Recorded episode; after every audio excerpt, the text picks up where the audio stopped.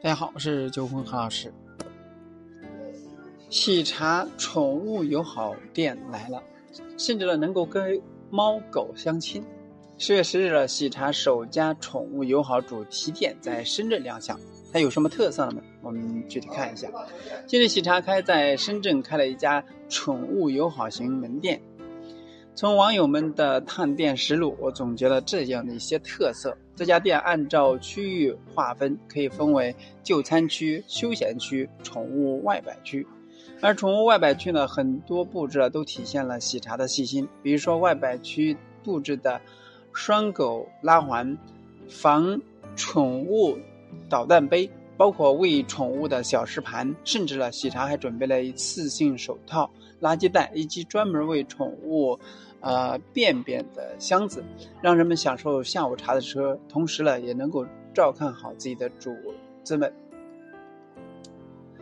门店设计的方面呢，这家店体现了不少温暖的氛围和细节，比如说座位区多以木质桌椅搭配纹理质感的石材，温暖的亮黄色灯光打下来，在微冷的秋日中增加了一抹暖意。那喜茶还联合塔卡莎打造了爱宠物主题的插画，门店内部呢还有联名的主题限定的周边，比如说联名的纸袋、纸杯，以及宠宠物友好 T 恤，以及啊虫虫友好的口水巾、虫虫友好的贴纸等等。社交空间方面呢，喜茶在门店设置上专门的宠物社区。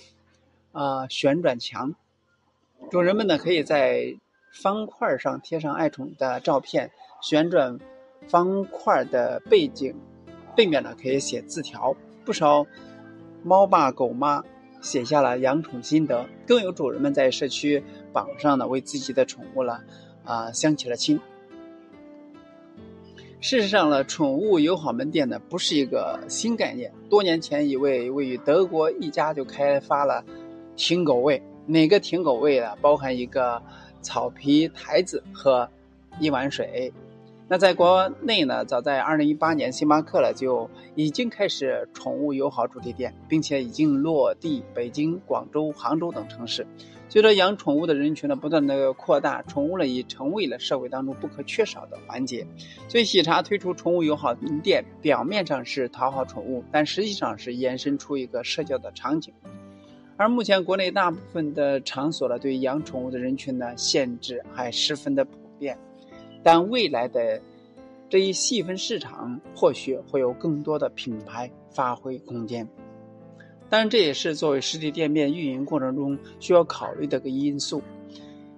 作为现在年轻人养宠物的人越来越多，那么也必须考虑这样的一个啊因素，来吸引。消费者的关注，您有什么新的思路和想法吗？咱们共同讨论。今天呢就到这里，咱们下次再见。